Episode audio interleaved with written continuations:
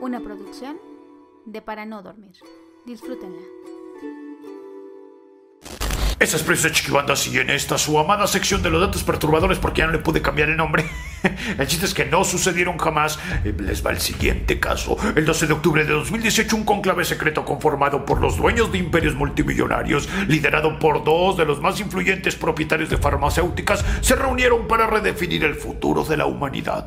No era un secreto que los alimentos transgénicos y otros altamente procesados estaban causando estragos considerables en la salud de la población, que diabetes, hipertensión, obesidad, depresión, cáncer y pendequismo. y fue allí que decidieron poner a votación las acciones que debían de tomar para un futuro inmediato. Claro que sí, mi chuletita, claro que sí. La solución fue soltar un virus a nivel global, uno que pasara como una simple gripe, carente de la firma de algún laboratorio para que no pudieran culpar a ninguna nación por su fabricación. De esa manera darían fin a la vida de los más vulnerables, incluyendo los viejitos, puesto que representaban un alto costo, así pero altísimo, en la manutención por sus pensiones. Y la población enferma heredaba sus padecimientos crónico-degenerativos a las nuevas generaciones. El laboratorio mejor preparado estaba en Suiza, pero ellos dijeron, ni madres, no, nosotros nos negamos a colaborar en ese plan tan oscuro y malévolo. Fue entonces que los chingos, los chinos acá, sí, no, ya, bueno, dicen, ¿verdad? Diré, nunca pasó, nunca pasó.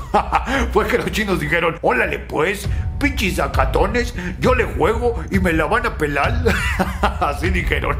Pero justo en ese momento, ¡zas! que les cae John Rambo y con metralleta en mano, ta, ta, ta, que les dice, What the hell are you doing, you fucking faggot? y ta, así les dijo. Y los hizo comer plomo a todos. Ese fue el día en que Rambo nos salvó de una de las más terribles conspiraciones de los últimos días. Lamentablemente, Jean-Claude Van Damme llegó tarde a Australia, donde ya estaban liberando un zombie radioactivo mutante cómico, cósmico, era cósmico, ¿no? Sí, de los santos de los últimos días. Pero esa, esa es otra historia.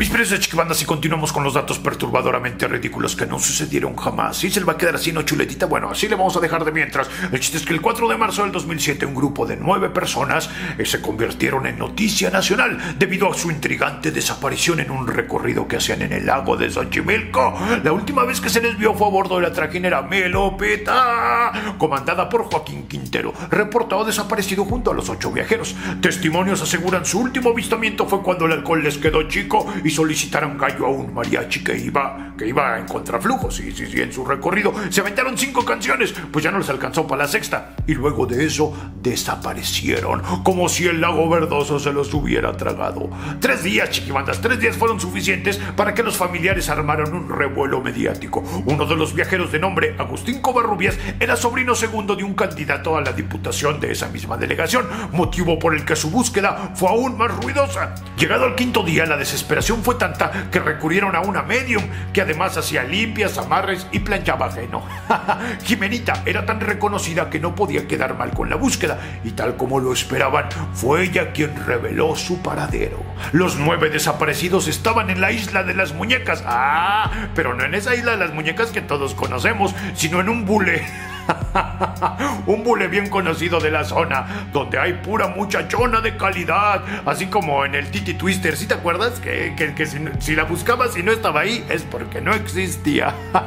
el caso quedó cerrado. Las respectivas familias fueron por sus familiares a ese delicioso antro de mala nota, el cual cabe mencionar, solamente estaba abierto para aquellos que desesperadamente buscaban el amor. Oye, la madre, mi chuletita, ¿te imaginas qué delicioso ha de haber estado, ¿no crees?